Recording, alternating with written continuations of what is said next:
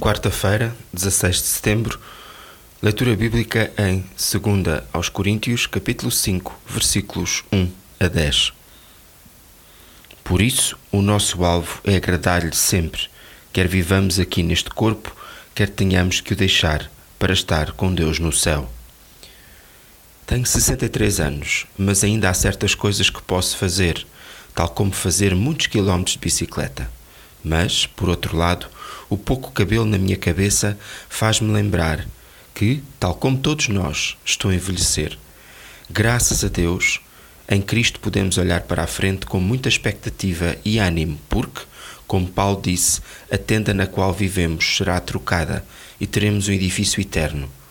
Por isso, andemos por fé e não por vista. Versículo 7. Todavia, continuemos a fazer o bem, porque um dia teremos que prestar contas na presença de Cristo. Versículo 10. O profissional Pão do Céu é apresentado pela União Bíblica de Portugal. A União Bíblica é uma organização cristã internacional e interdenominacional que usa a Bíblia para inspirar crianças, adolescentes e famílias a conhecerem a Deus. Para mais informações, visite o nosso site em uniãobíblica.com.